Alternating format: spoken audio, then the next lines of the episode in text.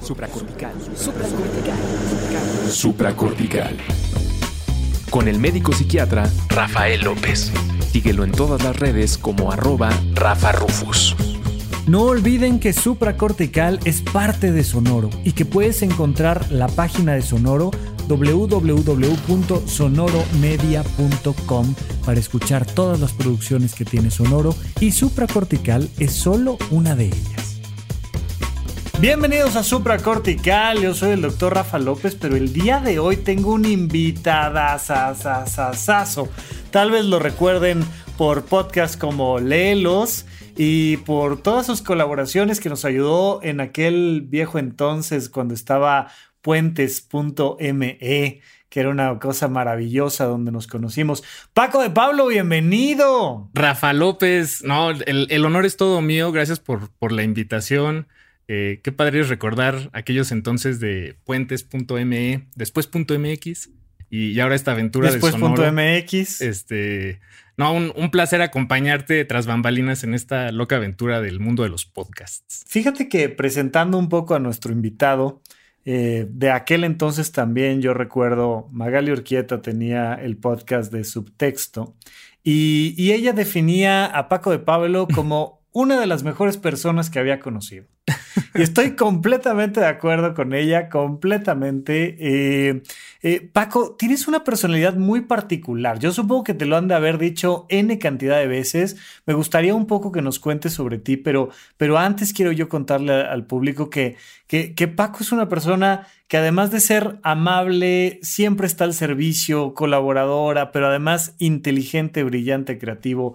Este, de verdad me parece que eres una combinación rara, Paco. O sea, eres, una personalidad curiosa y por eso me da tanto gusto tenerte por acá, porque además eres muy poco protagonista. No eres el que sale hasta el frente de la foto, no eres el. O sea, ¿Cómo, ¿Cómo te ves tú a ti? ¿Cómo te defines tú a ti en tu personalidad? ¿Y qué te han dicho al respecto? Muchas gracias, Rafa. Me, me sonrojo, pero, pero pues, bueno, sí, sí me lo han dicho, sí me lo han dicho. Este, el poco protagonismo, la verdad, creo que es una consecuencia de algo más. No, no es una decisión que yo tenga muy consciente en realidad.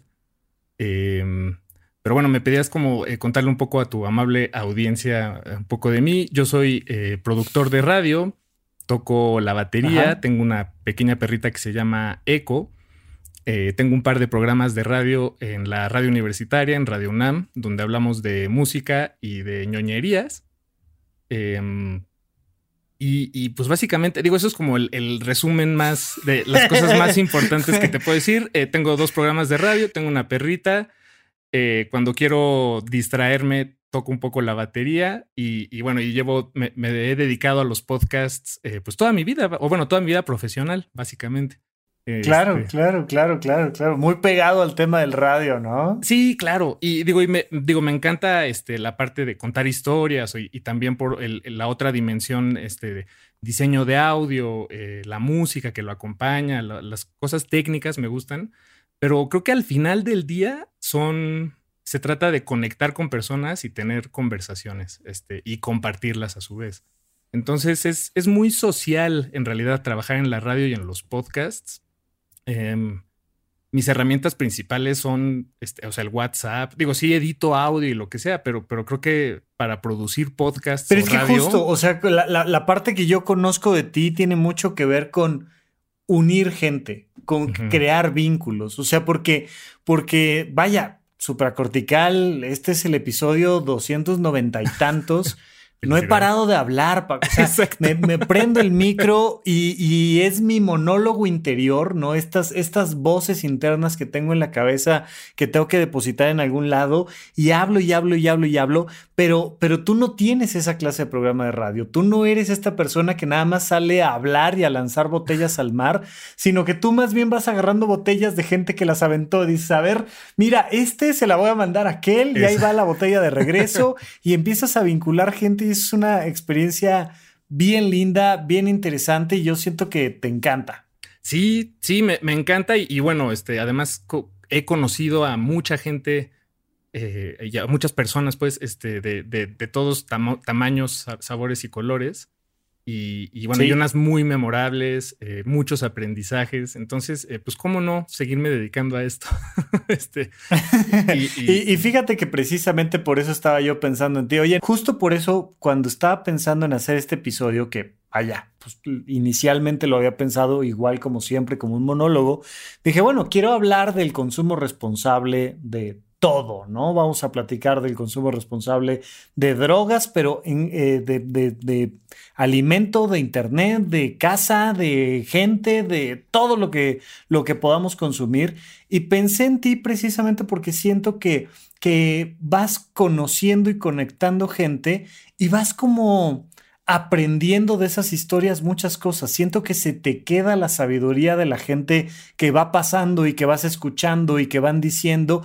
Y, creo que además tienes tú un estilo de vida muy interesante porque creo que nos, nos puedes permitir como conocer ese mundo del consumo responsable y de inicio eh, me habías pedido que platicáramos primero ¿qué es eso de consumir y qué es eso de responsable? son dos cosas muy diferentes. Claro, sí. Bueno, es que cuando me hiciste la, invitación, que una vez más te, agradezco eh, muchísimo, Rafa, a este espacio, em, me, quedé pensando en, como cosas que consumimos, ¿no? Para empezar, luego ya vemos, hablamos de lo responsable y lo irresponsable. Pero cosas que consumimos, bueno, hay unas muy evidentes, como decías, drogas, comida, azúcar, este, tele.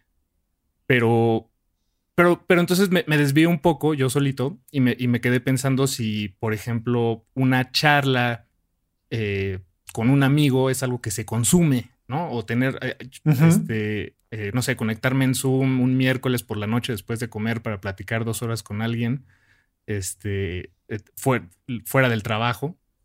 Eso es consumir. Es un consumo. Y, y, después de darle vueltas, este, o sea, creo que hay cosas que lo rodean al, acto, que sí tienen que ver con el consumo, pero el acto en sí mismo no me pareció algo que se consume.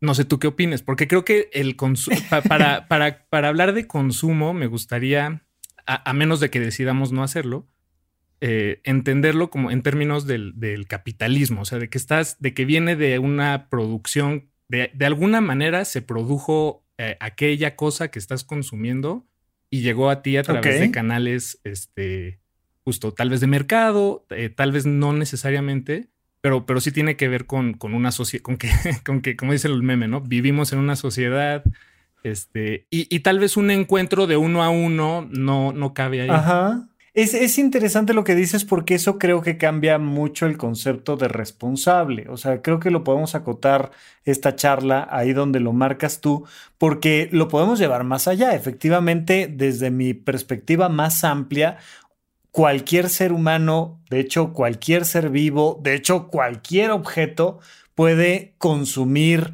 rayos de sol, consumir químicos todo el tiempo, consumir, ¿no? Y, y, creo que como humanos podemos consumir personas, actividades, eh, sustancias, objetos, pero es interesante porque a la hora que dices, ok, esto lo produjo alguien más con la intención específica de que lo consumiera alguien más. Ah, pues como que nos va acotando hacia otro tipo de conversación, porque implica mucho, por ejemplo, el tema de la compra, ¿no?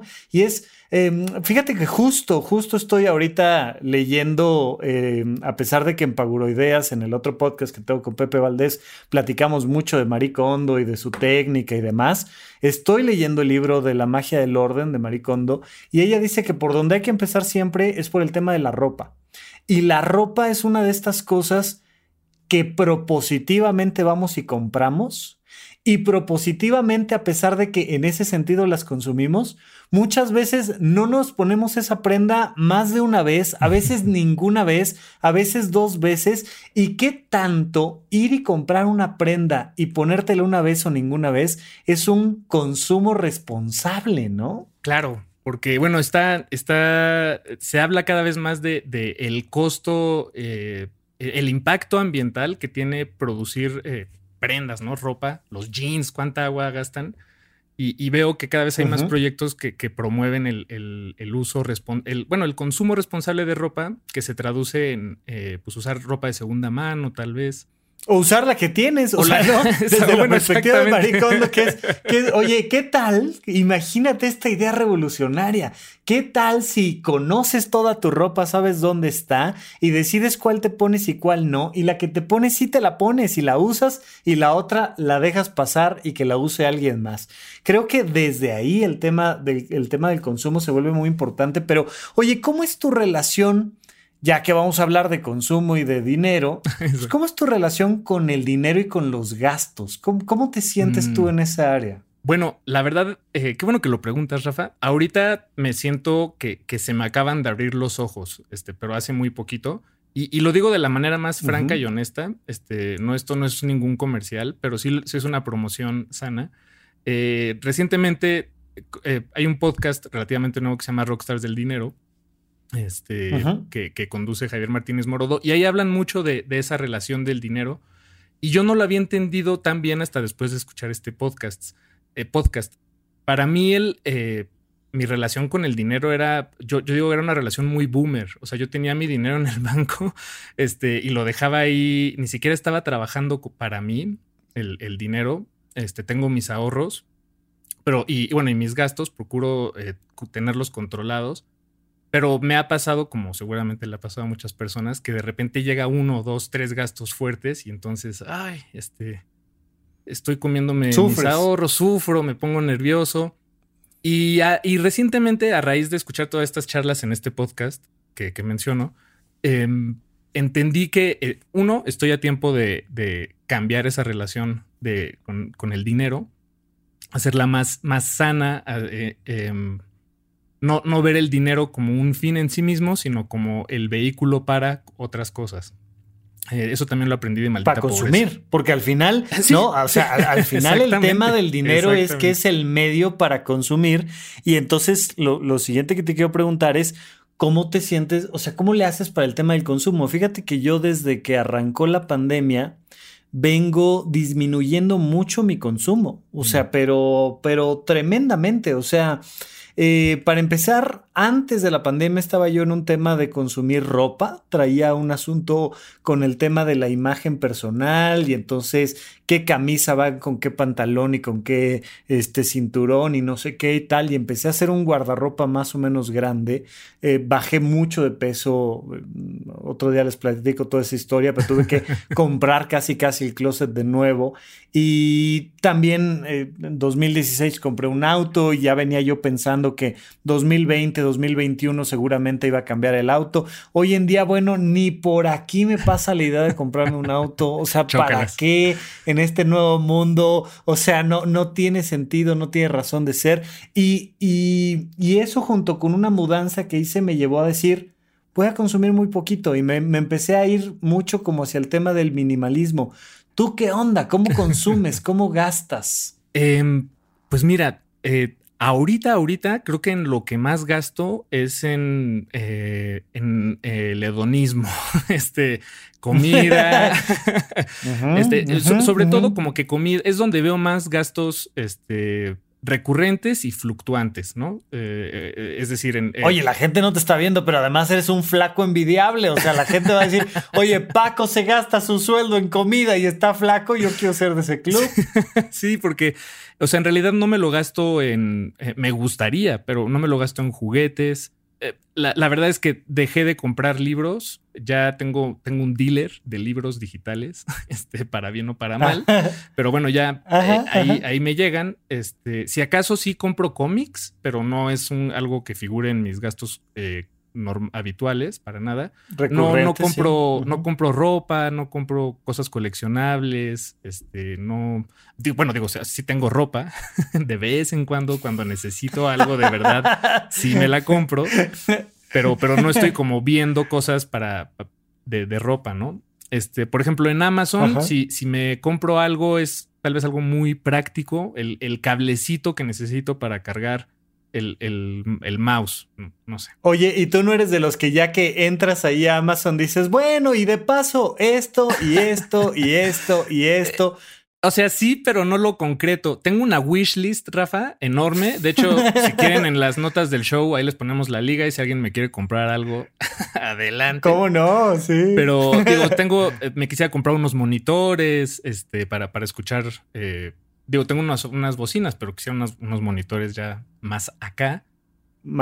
ajá. Cables, este, me gusta donde, es más, ya ahí lo tengo claro, donde me gusta consentirme es para cuestiones de la batería. Eh, me, gusta comprarme percusiones chiquitas, este, tampoco hago gastos magnánimos de, este, de platillos o tambores, pero, pero pequeños detalles, shakers, cadenas, eh, platillos chiquititos. Que un poco es como la gente que, le gusta, no sé, salir a hacer bicicleta y entonces le compra que si la luz, que si el aceite, que si la, el tornillo, que si le cambia esto, que si el soporte, ¿no? Oye, y, y vaya, platiquemos un poquito de la responsabilidad. O sea, cuando hablamos de este consumo responsable, que, que creo que tiene un sentido muy personal y muy social al mismo tiempo, eh, ¿a, qué, ¿a qué le llamamos responsable cuando hablamos del consumo, porque yo siento que de mi parte, ¿no? Este, este, este asunto de la responsabilidad viene en torno a, es bueno para mí, es algo que necesito, es algo que quiero,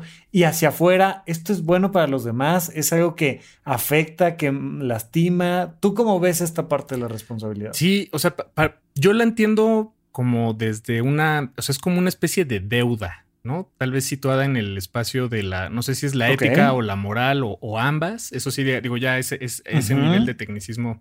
Eh, necesitaríamos este, otro espacio de, supracortical. Eh, ahorita no, tampoco hay que clavarnos tanto, pero sí creo que es como una especie de deuda. Tal vez, como decías, con uno mismo o con la sociedad o el medio ambiente Em, y, digo, y todo bien con eso, yo creo que sí hay eh, que procurar la responsabilidad en general en lo que, lo que hacemos, porque si es una deuda con uno mismo, pues la respuesta está ahí, ¿no? Este, eh, hay que quererse y hay que, y, hay que procurarse a, uno mismo en, el sentido positivo, pero, pero también eh, quisiera darle espacio, y creo que en supracortical has creado un, un espacio muy chido para, para esto, eh, creo que la, irresponsabilidad, eh, o sea, más bien, la, responsabilidad, como decíamos, es una deuda, pero pues está en un contexto. Y creo que esos contextos no son fijos todo el tiempo, parejos para todos. Eh, y, entonces, en, esa, en, en, esos espacios de no parejez o, de variabilidad, pues entra tal vez la irresponsabilidad me voy a ir a ejemplos muy cotidianos, pero creo que me, voy a explicar, porque no, tal vez no me, tal vez estuvo muy fumado lo que dije. Pero, eh, por ejemplo, desayunar bien es responsable, una responsabilidad con uno mismo, ¿no? Podríamos verlo así como Claro. Oye, desayuna, ¿no? O sea, es, aliméntate. Exacto. Y si puede, si puede ser un alimento bueno, este, bueno, pues qué mejor, ¿no? Este, por ejemplo, yo, yo con un té, una manzana, un huevo duro y con un poquito de aguacate, a mí eso, digo, está raro tal vez lo que sea, pero a mí eso sé que me da lo que necesito y con eso aguanto hasta la una de la tarde o lo que sea y, y me gusta que sea light. Ya los fines de semana me doy mis chilaquiles con grasa y pollo y huevo y todo. Pero entre semanas sí me gusta ir como más light, me gusta despertar y más bien ir al grano, empezar el día, este, cocinarme en la mañana, de lunes a viernes no, no me atrae, prefiero tener el tiempo. Pero yo me está desviando. Si un día, eh, un día me desayuno una cerveza, pues sería un, un desayuno irresponsable conmigo. Pero no por eso creo que, eh, que, que todo el peso de la palabra irresponsabilidad refleje en realidad lo que pasó en ese momento, que fue, oye, hoy me decidí desayunar una cerveza, como, ¿qué tiene? este, o sea. Claro, claro, claro. Sí, justo era un poco lo, que te decía yo que motivaba esta, esta conversación, porque de repente relacionamos lo responsable con el objeto, con el alimento, con el producto, y no con la persona, ¿no? Y de repente es, oye, ¿por qué te tomaste una cerveza? Por esto. Muy bien. Por esto, no, muy mal. ¿Y quién decide muy bien o muy mal? Pues en buena medida tú, ¿no? o sea, oye, tomé un popote para, para beberme una malteada. Oye, pues muy bien o muy malo, de qué depende, pero no es el popote, no es la cerveza, no es este el chilaquil, sino mucho es la persona. Y yo siento que ahí es donde me gusta la idea de centrar esta conversación, porque esa responsabilidad viene desde, como dices, una cosa yo conmigo donde digo, ok, estoy siendo responsable y es una pregunta que me puedo hacer y que además nadie me va a ver contestarla, simplemente es una cosa que yo entiendo y siento. Y en la medida en la que veo cuáles son las consecuencias de mis actos, pues me puedo volver más responsable, ¿no? Esto que me hace a mí, esto que le hace a mi familia, esto que le hace a mi ciudad, esto que le hace a mi planeta, ¿no? Y, en la medida en la que este horizonte visual va creciendo, creo que también de manera muy natural nos vamos volviendo responsables, porque siento que mucho, mucho de lo que, y te lo pregunto, tal vez a ti te ha hecho responsable, es que te vas enterando de las consecuencias de tus decisiones o no. Completamente, sí. O sea, y hay un, hay también creo que un desarrollo eh, a consecuencia de eso, eh, de, de empatía por lo menos en mi caso, este, yo siento que sí me he convertido en una persona profundamente empática, al, nivel, Rafa, en el que eh, cuando voy manejando, yo estoy teniendo en consideración este, eh, o sea, me, gusta ser amable tras el volante, que en esta ciudad es mucho. es decir, este, es, bastante raro eh, eso. Sí, sí, es muy raro. ¿Por qué? Porque, porque yo soy el que tiene que llegar de un lado al otro, Paco. Porque yo soy el que va a pasar primero. Porque yo soy el que no. Y digo, lo hemos, mm, supongo que lo has visto y ahorita me platicas si sí o si no, pero estos estudios que se han hecho de cómo el tráfico mejoraría muchísimo y cómo todos llegaríamos más rápido si pensáramos en el otro y pensáramos en las reglas propias del tránsito y no si estás pensando en ti y aceleras y frenas y, o sea, contaminaríamos menos, sería más ágil la ciudad si todos fuéramos más amables detrás del volante. Sin duda, y además se, nota, o sea, por ejemplo, donde yo vivo, pues es una calle eh, residencial, vaya, no, no, no vivo sobre una avenida eh, pero la gente luego le gusta andar a más de 60 kilómetros por hora. Yo sí soy el señor que sale a decir como, oye, no, no se vale. Entonces yo sí manejo lento y cuando tengo a alguien atrás queriendo rebasarme, no, no, no cedo, ¿no? O sea, digo, tampoco me, le, cierro ni nada, pero es como, oye, más bien en este carril deberíamos ir a esta, esta es la velocidad responsable, ¿no? esta es la velocidad correcta. Sí, carnal. bueno, así lo pienso. Oye, Quiero, quiero arrancar aquí con algunos puntos. Hicimos una lista, Paco y yo, y me gustaría irla, irla rebotando un poquito. Eh, fíjate que algo que yo noté cuando empecé a hacer contenido y dejé de ser el que consume el contenido, oye, redes sociales, por ejemplo, ¿no? O el podcast mismo. O sea, yo escuchaba mucho más podcast, eh, veía mucho más redes sociales y, y hoy en día se ha convertido en una experiencia muy curiosa el decir, yo soy el que hace el contenido tanto en redes como en el podcast y entonces mi tiempo en pantalla, mi tiempo en redes es para contestar mensajes, para subir un video, para poner una foto, para sacar una idea, para salir yo en cámara. Y, noté mucho cómo hay una relación eh, eh, opuesta directamente donde a más creador, menos consumo y a más consumo, menos creador. ¿Estás de acuerdo conmigo? ¿Le pasa esto a otros? ¿Te ha pasado a ti? ¿Qué onda? Claro, eh, digo, estoy de acuerdo contigo, pero sí hay un, hay algo ahí que quisiera agregar y tal vez entonces va a parecer que estoy en desacuerdo contigo.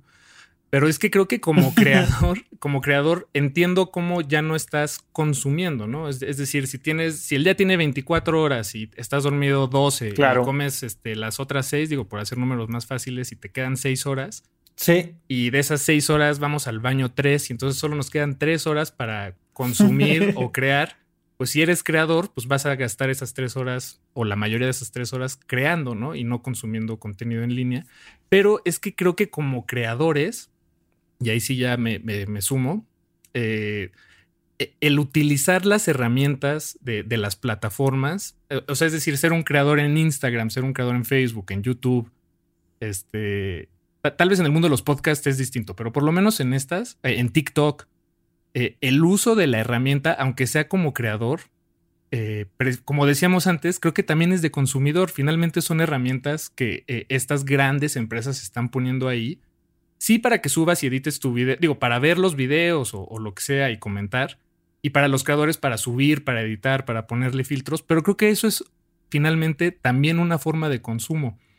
Eh, solo que estás creando, ¿no? Pero estás consumiendo a través de, estás creando desde una plataforma que además está diseñada, y eso ya lo, este, lo sabemos por documentales y bueno, porque tampoco es una, algo muy discreto, pero están diseñadas para que, para mantenernos en ellas, ¿no? Este, para capturar nuestra atención. Obviamente como consumidor, pero como creador no se me haría, es decir, o sea, editar un video en TikTok es divertidísimo, ¿no? Este, entonces... Claro, no, no, justo, sí, o sea, eh, le estás poniendo ahí el filtro y todo, y, como creador también necesitas ver qué, qué están haciendo los demás, cómo está funcionando la plataforma, pero justo hacia donde quiero ir es... ¿Qué, ¿Qué diferencia hay entre el consumo responsable e irresponsable?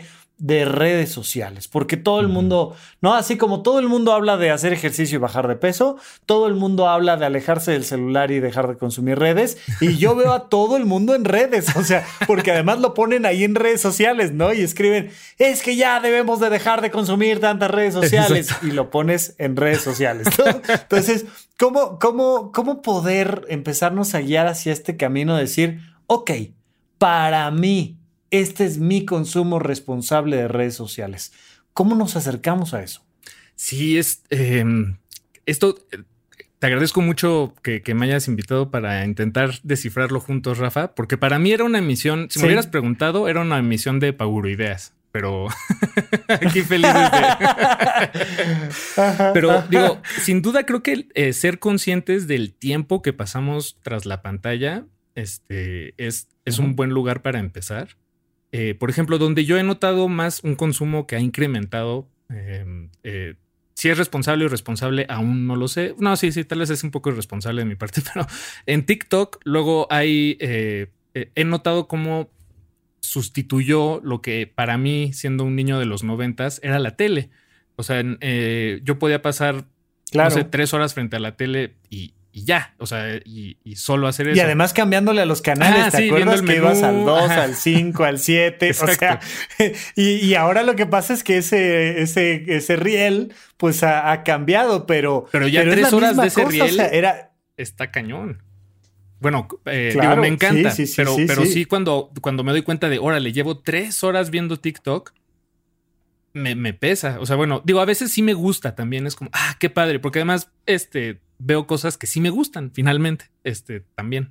Entonces, sí, que, creo pues que eso, es lo, lo, eh, ahí es donde creo que hay que Oye, Paco, pero cuando, cuando te haces, cuando te haces dos pasitos para atrás y ves la cantidad de horas, o sea, que yo creo que ahí hay un, un primer punto muy interesante que es volverme consciente de lo que estoy consumiendo, ¿no? O sea, sea tráfico, sea redes, sea lo que sea, pero de repente te haces dos pasitos para atrás y dices, ok, híjole, o sea, sí estuvo padre, sí vi 20 videos graciosos, sí hubo este, tres bailecitos que me encantaron, sí, pero tres horas, brother. O sea, y uno mismo se pregunta, ¿no? Ya no tiene que llegar tu papá a decirte, ponte a hacer la tarea, haz ejercicio, tal, sino que de repente, no sé si te pasa a ti, y esto, esto más que más que entrevistarte para que nos des la solución de, del consumo responsable, es un poco platicarlo juntos. Sí, exacto. Pero no sé si te pasa a ti que de repente a mí me dan unas especies como de náuseas, como si hubiera comido de más pizza o alcohol o algo. Y es como de, güey, ya, o sea, ya esto ya lo vi mucho. Sí, tal cual. Un, asco, eh, pero que viene como, no, no de la panza ni, de la, ni del estómago, viene como del tercer ojo, ¿no? Es este, del lugar más profundo de tu ser que te dice, es que te pasaste de lanza porque... La primera hora estuvo bien, viste, eh, viste dos danzas, viste un tutorial de comida, echaste tres memes muy graciosos, ¿no? Pero ya las últimas dos horas fue una reiteración de lo mismo, ¿no? Como esa, que eso es a lo que voy. ¿Qué onda? Eh, sí. Cuando me pasa, y seguro me seguirá pasando, pero sí estoy, sí es algo en lo que estoy trabajando. Eh, y eso también creo que trabajarlo es, bueno, por lo menos para mí, no es algo que urja eh, un ajuste inmediato y, totalitario. Me gusta trabajar las cosas en, a, a, medianos plazos, en procesos diluidos, por lo menos en cuando se trata de hábitos porque Yo soy igual, sí, sí, o sea, yo, yo, yo, yo estoy en mi proceso de hacerme vegetariano, ¿no? Pero es como un proyecto a 15 años. ahí poco a poquito. Ahí vamos, ahí vamos, ahí vamos. Sí, tal cual, pero eh, pues eso, entonces, por ejemplo, TikTok. Eh, si veo tres, si me dejo ir tres horas y es algo que pasa todas las semanas, unos cuantos días, pues ya con haberlo hecho cuatro días ya son 12 horas, ya vi medio día de TikTok. Entonces, me, gusta asustarme a mí mismo eh, haciendo estas, la suma de la chiquiteada, así le digo, la suma de la chiquiteada. Entonces, eh, tres horas, tal vez un día, pues bueno, me estuvo pasado de mi lanza. Todo bien. Pero, pero todo bien. Sí. Pero, pero bueno, si ya la sumo a las otras tres horas, pues ya me va dando más miedo. Y entonces ya tengo muy controlado el consumo responsable para mí, en general, de vez en cuando sí me paso. Pero a mí, por ejemplo, ya sé que si veo TikTok eh, en la mañana, me cuesta trabajo empezar mi día. Entonces, cancelado en la mañana.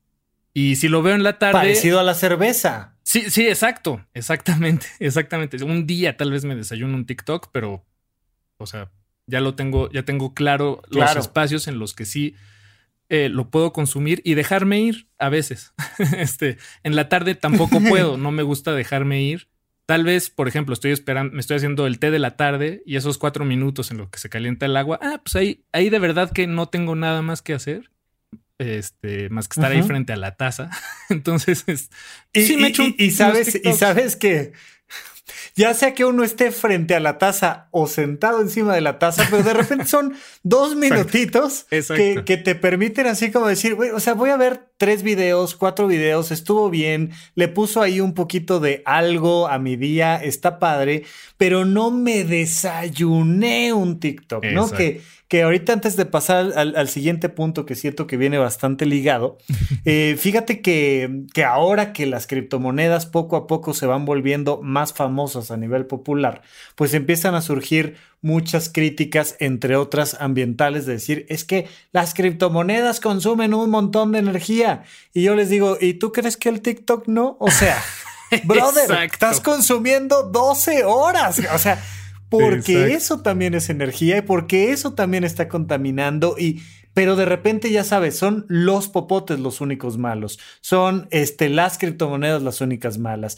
son, y, y yo me acuerdo cuando tú y yo éramos niños, era, nos, nos, pedían hacer dibujos ecológicos y todos poníamos el humo de los autos y el humo de las fábricas. Y era como, o sea, son cosas que uno de manera infantil trae en la cabeza, pero no te das cuenta de que, de que donde vives, pues podría haber un bosque y no hay, que lo que te comes está generando también basura y que, que no es nada más todos contra los popotes. Oye, hay que reciclar los popotes, hay que evitarlos, hay que, sí, pero no es lo único, ¿no? Y un poco me gustaría irme con esta parte electrónica, porque así como no le ponemos demasiada atención al, al tiempo y el consumo de las redes sociales, me dijiste ahorita justo antes de arrancar algo que a nivel laboral también suena muy bonito decir que uno es muy productivo laboralmente y entonces se la pasa uno consumiendo mensajes de WhatsApp, mm, por ejemplo. Exacto.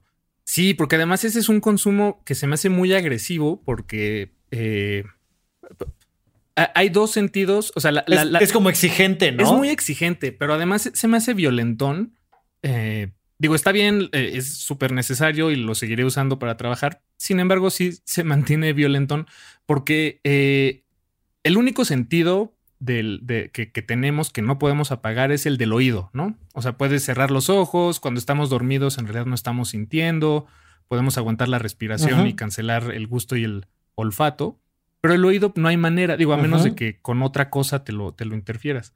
Y, eh, pero aquí va con esto. Ah, sí, que eh, la, la, vista, si bien sí podemos cerrar los ojos, eh, si los tenemos abiertos y sabemos leer, lees, ¿no? O sea, es, es como inevitable. Y entonces los mensajes de WhatsApp, digo, sé que suena, que suena muy obvio lo que estoy diciendo, pero es que más bien es el momento de hacernos estas preguntas, porque más bien eh, relacionarnos a través de WhatsApp es algo nuevo. O sea, eso es lo menos obvio en realidad, ¿no? Este, cómo claro. esto llegó a nuestras vidas de la forma más cotidiana y ahora ya nos relacionamos, pero, pero tal vez es momento de preguntarnos y de educarnos a nosotros mismos, nosotros mismos, cómo. Em, usar estas herramientas y cómo nos relacionamos con ellas.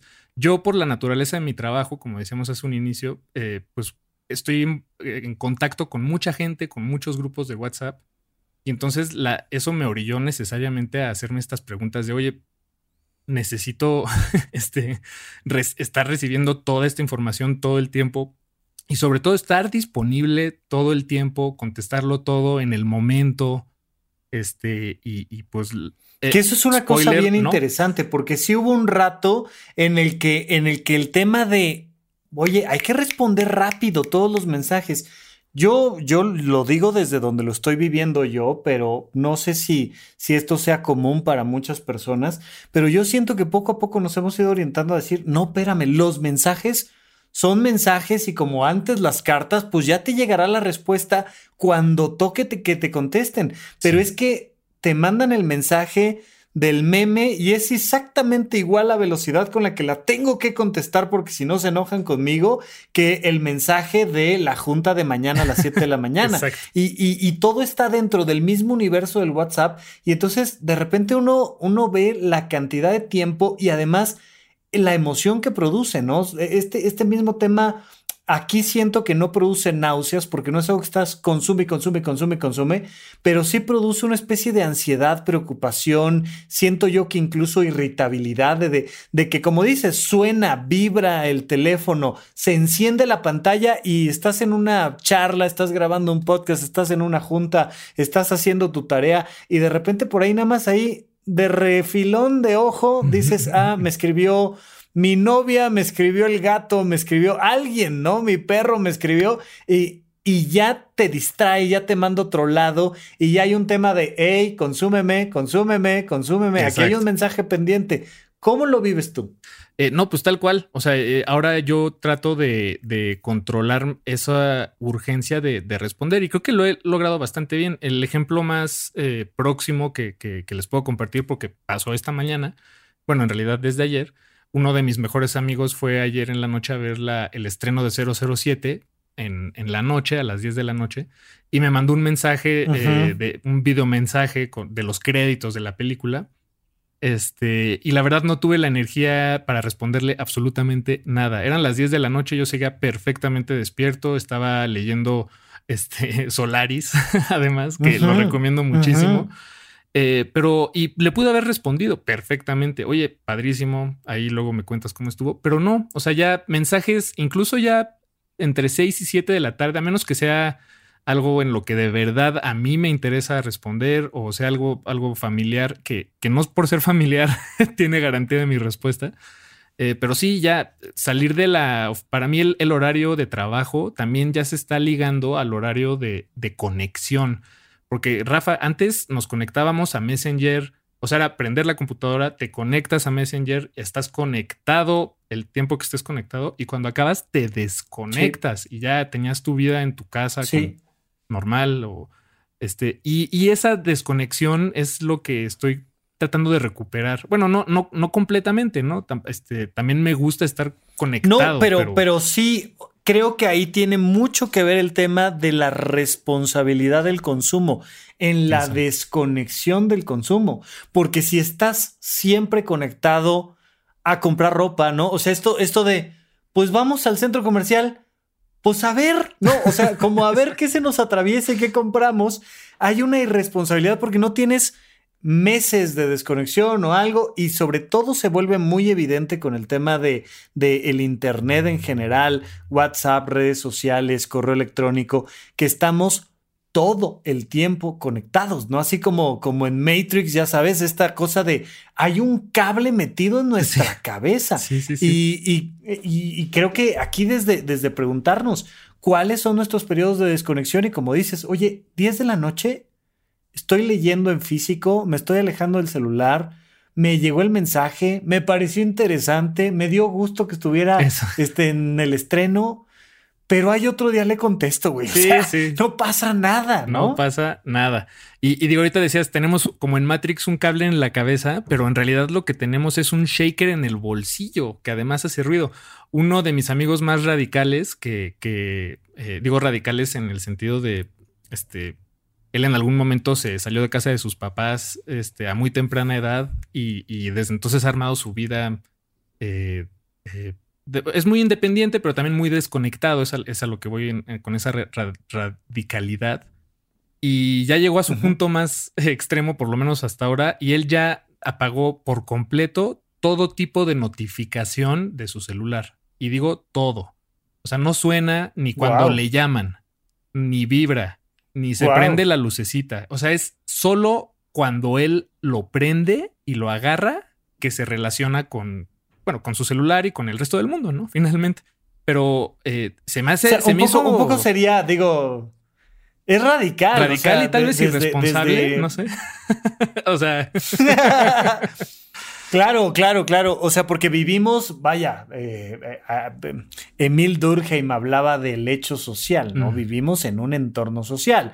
Entonces, pues, bueno, hoy en día, de alguna manera, nosotros, escuchas y creadores de podcast, pues seguramente vivimos en un entorno donde nos llegan mensajes importantes, laborales, familiares, tal, eh, a través de nuestro celular y de alguna manera es un aparato que hoy en día uno como que ya no puede concebir a una persona sin celular, ¿sabes? Y antes, antes, este, para hacer una llamada había que ir a la tienda de la esquina, que era donde sí había teléfono, y hacías la llamada a ver si del otro lado te contestaban.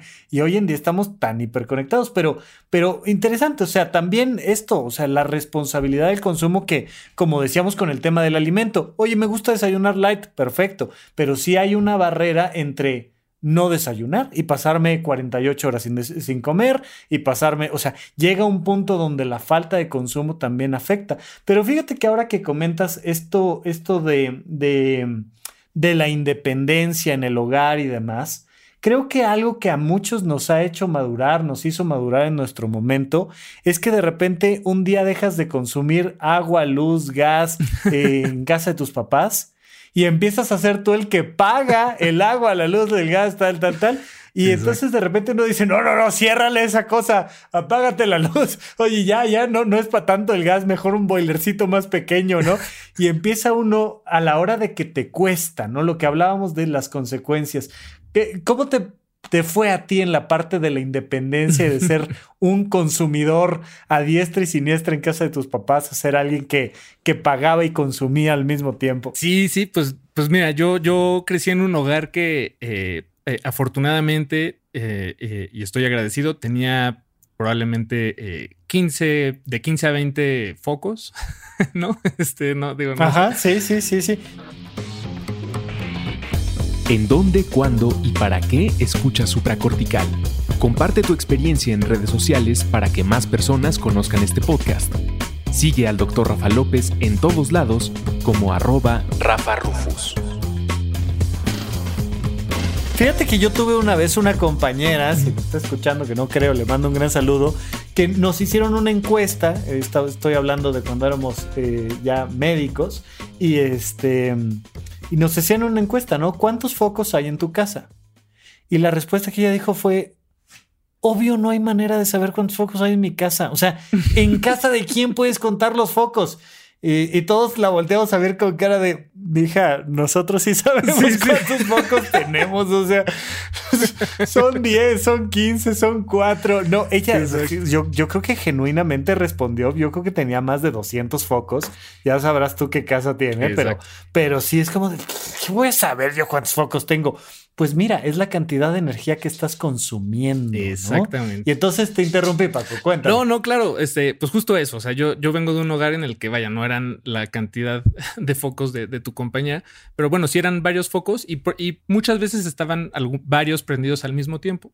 Este, Después de eso me mudé a una casa eh, con unos amigos en la que, bueno, esa casa ya existía y esa casa eh, desde que existe está colgada la electricidad. Entonces, no, toda esa eh, temporada, etapa de mi, de, mi, de mi vida, que fue larga, fueron como ocho años, este, pues no pagué electricidad. Y ahora, desde hace unos años para acá, que ya me independicé y ahora sí ya todos mis gastos son míos. el tema de los focos fue uno que me agarró completamente desprevenido digo, no es que yo anduviera ahí dejando la luz prendida por todas partes, pero, pero sí, claro. o sea, ya, ya que justo, yo ya sé cuántos focos este, consumo eh, normalmente y hasta cuántos deben estar prendidos al mismo tiempo. Eh, y, la verdad es que sí. Y, que ahora ya los pagas porque ya no estás colgado ahí de un diablito, Paco. Sí, no, y he tenido mis trimestres o mis bimestres, más bien, este, que, digo, chin, este no la, la, la cajeteé. Pero, pero bueno, digo, ya soy muy consciente. También ya sé que, por ejemplo, calentar el agua en el hornito, digo, no, no, no calentar el agua en el hornito, pero digo, calentar el agua no con gas, sino con electricidad, el, el mini hornito y el microondas, pues son digo, no el microondas, pero en el refrigerador, son este, pues, donde más jala electricidad. Entonces también mi consumo, dejar la puerta abierta. Digo, ya son fantasmas que me van a perseguir el resto de mis días, Rafa. Ya este, el tiempo de... Es, que justo te digo, o sea, llega el momento, ¿no? Donde creo que un, un acto muy responsable es pagar tu consumo. Exacto. Porque es una manera muy directa en la que tú ves pues lo que te está implicando el tener esto, ¿no? Porque vaya, y, creo yo que la luz es muy barata en el sentido de, de el impacto ambiental que hacemos al tener luz, el impacto en nuestra salud física y mental que hacemos al tener luz eléctrica a mitad de la noche. O sea, nos sale muy barato pagar 200, 400, 500 pesos, 150, los que sean. Eh, creo que, creo que nos, sale, nos sale barato, pero sí ayuda eh, eh, este, este acto de decir, ok, yo soy el que está pagando la luz. Cuando me mudé para acá, donde estoy viviendo ahora, tuve que comprar focos y andaba yo con el tema de, de, Pepe y Paguroideas y tal, con los focos inteligentes y dije, pues ¿cuántos tengo que comprar? Pues tantos. Dije, ay, híjole, híjole. vemos, cabrón, vemos, vemos, vemos. Pero eso, ¿no? Empezar a ser conscientes de ese consumo y de aquí sí, ahora sí, ya que está muy aplanadito el terreno, me gustaría que nos vayamos al tema del consumo de drogas, porque, porque cuando hablamos de consumo responsable es lo primero que brinca, ¿no? Tuve por ahí un episodio platicando con, con Sar Snap y hablaba de la importancia de que aquellas personas que hacen un consumo responsable de drogas digan, oye, yo consumo drogas y lo hago de manera responsable, cosa que a mí en mi infancia, en mi adolescencia, me dijeron que no existía y yo me aventé buena parte de la facultad de medicina con esta premisa mental de decir, no existe el consumo responsable de drogas. Yo soy una persona que no bebe alcohol, no bebe café, consumo muy poquita azúcar. O sea, yo verdaderamente estoy muy lejos de las sustancias y, lo sabes, ¿no? Lo sabes perfectamente. O todos mis, mis queridos amigos de Puentes como tú y de más gente que he ido haciendo grandes amigos por acá pues saben que yo, pues a mí me vas a ver a la hora de la fiesta, a la hora que sea, pues con mi vasito de agua, con un refresquito tal vez, y, y ya el refresco, ya, ya siento yo que le estoy metiendo mucho azúcar. Es una cosa personal, pero ¿cuál, ¿cuál ha sido como tu viaje en torno al tema del consumo responsable de sustancias tuyas y de gente cercana a ti? ¿Cómo lo has vivido? Sí, claro. Eh, bueno, yo desde muy temprana edad, bueno, temprana edad, 15 años, este, para algunos era muy temprano, para otros no tanto tal vez, pero yo desde los 15 años como que entré al mundo de, las drogas parejo. Eh, yo antes de los 15 años no tomaba cerveza ni nada y ya muchos de mis compañeros y, y, bueno, y personas este, que, me rodeaban de mi edad, ya, ya hasta se habían metido en problemas por tomar cerveza a tan temprana edad. Eh, y yo no, yo en realidad era muy, mm, este, sí, no sé, mi, mi, papá y mi mamá son así, en realidad ellos no, no toman, no fuman, no nada. Y yo me, creo que... Oye, sin embargo, o sea, a pesar de la, la, diferencia de edad, sí, sí hay una cosa ahí donde 15 años consumo de sustancias, las que quieras, incluyendo, por favor, Coca-Cola. O sea, yo he visto bebés de un año a los que les empiezan a dar refrescos a muy temprana edad. O sea, es una cosa irreal de verdad, este alcohol, ¿no? Pero, pero sí podríamos decir que 15 años no es la mejor edad para empezar a consumir, o tú sientes que desde ahí ya hay consumo responsable. Pues mira, o sea, la verdad es que creo que no, pero en mi caso yo tuve la fortuna de estar rodeado de, un grupo de, amigos y de camaradas que, que entre todos nos empujamos a que más o menos fuera responsable. Responsable. Nos cuidábamos mucho entre nosotros. Este, bueno, el tema de la marihuana, eso es, eh, digo, eso no, la verdad nunca fue eh, como la gran cosa para mí. Desde entonces hasta ahora la consumo, la verdad. este, sí, sí, sí, me gusta consumir marihuana.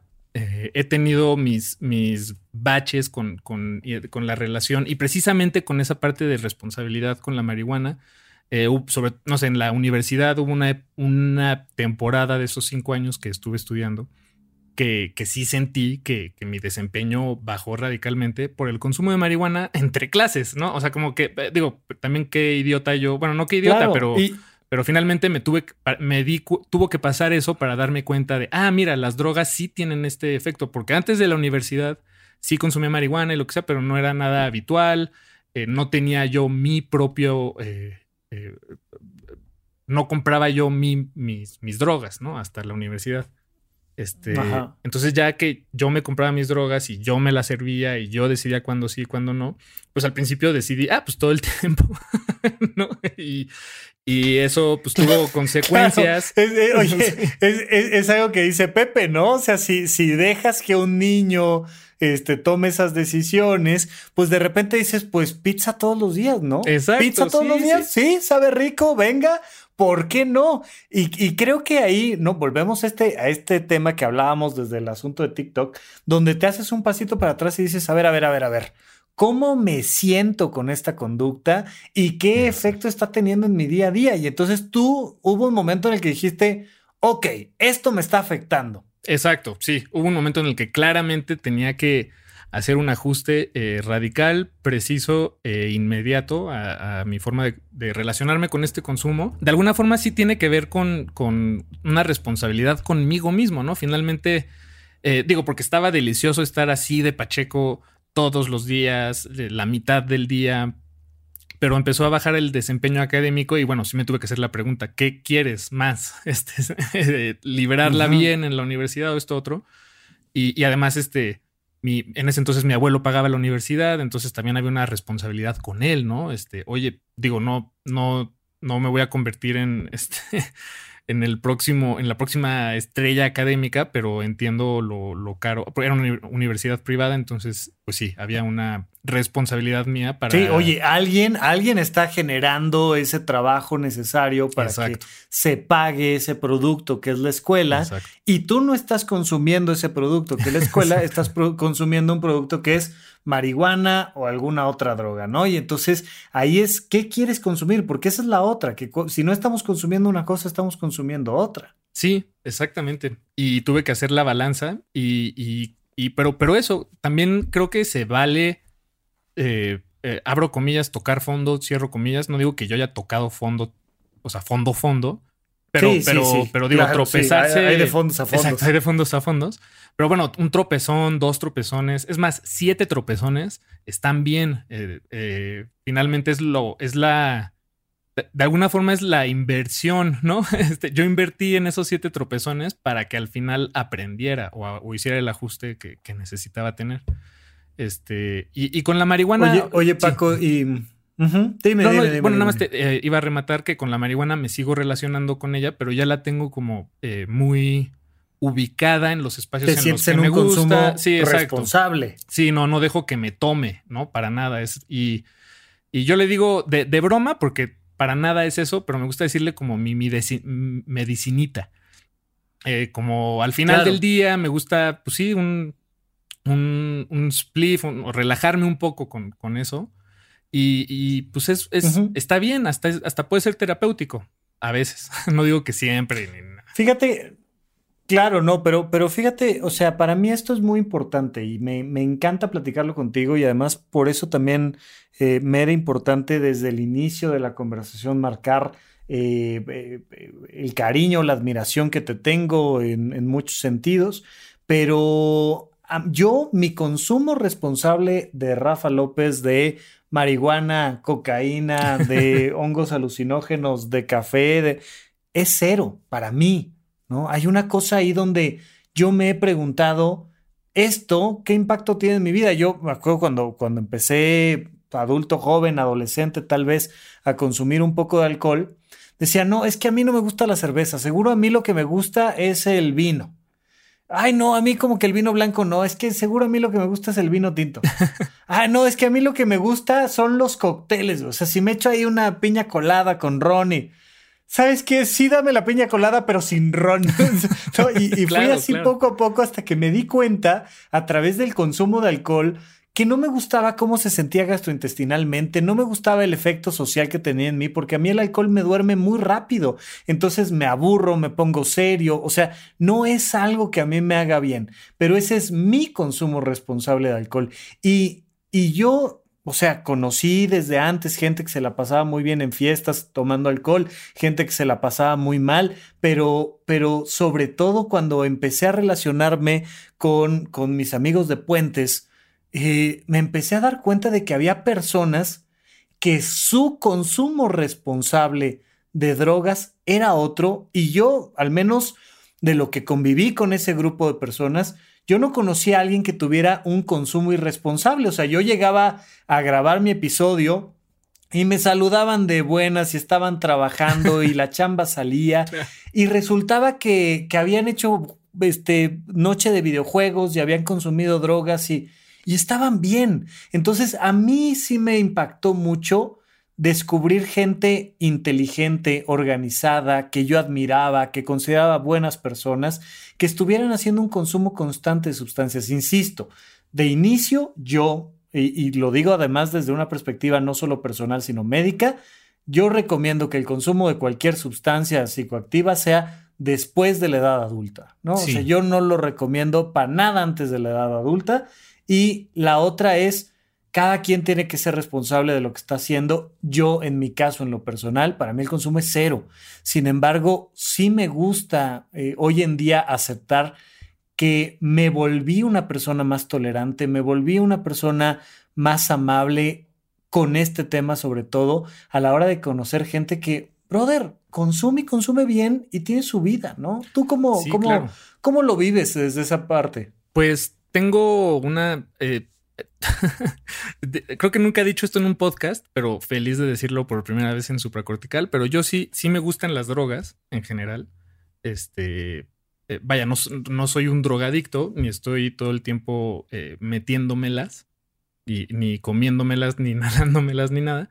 Pero, pero tengo un grupo de amigos y eso es, eso creo que ahí es donde entra un poco la responsabilidad. Ese grupo ha, se ha deformado o ha eh, hemos perdido y, hemos sumado nuevos integrantes con el paso del tiempo, pero es más o menos el mismo grupo de amigos con el que comencé a fumar marihuana a los 15 años. Y con ese mismo grupo de amigos, insisto, más o menos, eh, he probado todas las otras drogas que he probado y con ellos tenemos este espacio en el que eh, juntos nos, nos, damos ese momento, nos lo permitimos. a mí la verdad no me gusta drogarme solo, salvo con la marihuana, pero todas, bueno, no sé, eh, hongos, LSD, en fin, eh, ustedes échenle. Eh, para mí es más bien una experiencia grupal y insisto, yo tengo la fortuna de tener un grupo de amigos que somos, nos hemos informado, nos cuidamos, eso es, somos muy conscientes de eso cuando estamos juntos. No es que haya, alguien sobrio que, no, pero no estamos creo que construir. En situaciones de riesgo. Sí, en situaciones de riesgo, exacto. Y creo que son espacios donde se puede construir. O sea, no es. Eh, eh, el consumo de la droga no es el fin en sí mismo, sino, bueno, por lo menos para mí, es más bien el principio de algo que se puede construir. Este. Y puede ser algo de eh, algo completamente ficticio o algo, o nada más como un, un, bienestar, si quieren, espiritual. No, no sé ¿Qué, otra, ¿Qué otra palabra? Claro, pero, pero es que justo, o sea, habrá gente que consume por una búsqueda espiritual. Habrá gente que consume por un vínculo con su mejor amigo o con otros cuates. Habrá gente que consume para relajarse del trabajo. Habrá gente que consume para tener una idea creativa. Habrá, ¿no? Y además, muchos podrían decirme, yo he consumido por una cosa y por la otra, y una sustancia para una cosa y una sustancia para la otra, pero, pero sí, eh, vaya, dejar de pensar que son las sustancias el problema y empezar a entender que si una persona trae un desequilibrio emocional, que si una persona no tiene un consumo responsable de su trabajo, de su familia, en el momento en el que consuma drogas va a ser exactamente igual de irresponsable, ¿no? O sea,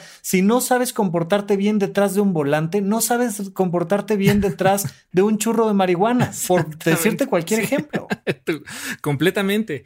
Y, y de hecho, digo, eh, por ejemplo, uno de estos camaradas eh, ahorita está teniendo un problema emocional muy fuerte, personal, eh, familiar, y, notamos, ¿no? En una de las últimas sesiones que tuvimos con él, pues que él estaba desbalanceado completamente dijimos, oye, nuestra responsabilidad como grupo y con él es darle, darle una pausa a estos espacios, porque evidentemente a él no le están funcionando y el hecho de que nosotros los tengamos, pues a él solo le hacen agua a la boca y quiere venir a, darse. Pero por eso es a lo que voy. O sea, eh, sí vivimos en una sociedad y sí hay como una responsabilidad con uno mismo, pero creo que eh, es importante también verlo, eh, todo esto de, forma grupal, social, en, general. no sé, por ejemplo, hay. Sí, totalmente. consumir, no sé, este, algo, algo que se me hace muy un problema que en realidad es de la sociedad, creo yo es este, el, todo el, tema de, repartir de, Uber Eats o Rappi, los repartidores, creo que son, están muy castigados por las empresas que, que ni siquiera los emplean, o sea, los emplean como herramientas, pero no como trabajadores. Y, y, sin embargo, yo sí quiero mi pizza en media hora, ¿no? Entonces, eh, por lo menos mi manera de ser responsable es como, bueno, yo ya decidí usar este servicio eh, porque lo quiero usar y por lo menos yo sí le, voy a dar lo más que pueda en propina, no sé, o lo que sea, extra al repartidor, porque sí se lo merece, ¿no? Entonces yo lo veo como un costo para mí, o sea, lo veo como un, no como un berrinche, como un, este, ¿cuál es la palabra? Eh, como concepto. Sí, te quieres sí, pero como lo que hablábamos de pagar la luz, ¿no? Exactamente. O sea, decir, ok, quieres tener 15 focos, quieres tener 50 focos, pues vas a pagar la luz de 50 focos y sabes que eso te va a llevar un trabajo, ¿no? Y, en la parte de, de, las drogas creo que se vuelve algo parecido que es, ok, ¿quieres consumir drogas? Pues sabes que vas a tener que dedicar un tiempo en tu agenda que no vas a dedicar a otra cosa. No se la vas a dedicar a la familia, al deporte, al trabajo. Idealmente. Porque se la vas a dedicar al consumo de drogas, ¿no? O sea, hay una cosa ahí donde, donde, donde creo que, que ahí se marca. Me gustó esto que dices de la responsabilidad del grupo sobre el individuo y la responsabilidad del individuo sobre el grupo, que es lo que hemos estado platicando. Y me gusta esto que dices, nosotros como grupo podemos ver si andamos bien o no andamos bien y creo que también te da la confianza de consumir en grupo, de saber que el día que no andes bien, alguien va a levantar la mano y va a decir, hey Paquito, eh, ¿qué onda? O sea, no, ¿sabes qué? No andas bien, algo traes. Sí, sí, sí, el, el ayúdame a ayudarte, ¿no? No, claro. Totalmente, Paco. Vamos hacia el cierre. Oye, esto nada más para dejarlo ahí de colofón, aplica idéntico para el sexo. Por favor, un consumo cero de sexo no es sano, se los digo desde ya. Evidentemente estoy hablando de adultos responsables que están dando su consentimiento, pero el consumo no puede ser cero, es como comer, es una cosa importante, pero sí saber que tiene que haber un consumo responsable de un sinfín de cosas y hacer la invitación a que la gente observe cuál es su consumo responsable de todo lo que consume. Paco, ¿algo más? ¿Algo con lo que te quieras ir? Eh, pues bueno, no, no, voy, no quisiera entrar, eh, Rafa, a, profundidad de esto, pero se los voy a dejar como una, como una semillita a tu audiencia, como para que lo consideren, eh, porque ya no hablamos de esto, pero de el consumo de ficción y de no ficción, creo que también es algo como que, que eh, hay, que, hay que ser consciente, ¿no? Creo que una de las conclusiones es que la responsabilidad empieza desde la empatía o la conciencia, ¿no? O por lo menos, este, idealmente. Totalmente. Oye, temazo ahí, digo, ya, ya no nos dio tiempo, pero fíjate cómo Ahora está muy de moda estos documentales que parecen serie de asesinatos, pero que en realidad es documental, y estas cosas que, que, son series de ficción, pero que en realidad parecen muy reales. Ahora anda muy de moda este asunto de, de el juego del calamar, y entonces que parece de verdad, pero que en realidad es ficción, pero la ficción que parece realidad, pero no, y, em, y empiezas ahí a, mezclar un montón de cosas, y mucha gente pierde el piso de saber si está en un mundo o en el otro. Paquito, muchísimas gracias por acompañarme. Qué honor tenerte aquí en Supracortical. ¿Y dónde te encontramos? Eh, pues me encuentran en Twitter. Estoy ahí Paco Cap. Paco Cap, como Sugus, es un palíndromo. Paco Cap. Este, no, no estoy muy activo, pero sí, si me escriben, eh, cuenten con que les responderé. Y, bueno, y ahí, y ahí es, esa es la, ventana a, cualquier otro contacto que quieran tener conmigo. Muchísimas gracias, Rafa. Y cuando estás escuchando, no hombre, Paco, encantado. Hoy, y cuando estás escuchando un podcast de Sonoro, has de saber que seguramente Paco de Pablo está detrás ayudándote a conectar a los creadores con los consumidores de podcast. Paco, gran abrazo hasta allá y seguimos platicando. Igualmente, Rafa. Muchas gracias. Gracias por escuchar Supracortical. En verdad me interesa muchísimo conocer tu opinión sobre este episodio o cualquier otro que quieras platicarme. Puedes encontrar como arroba Rafa Rufus en Twitter, en Facebook y en Instagram. Quiero darte las gracias por escuchar Supracortical y sobre todo por suscribirte y seguirme donde sea que estés escuchando este programa y así te puedes enterar todo el tiempo de nuestros próximos estrenos.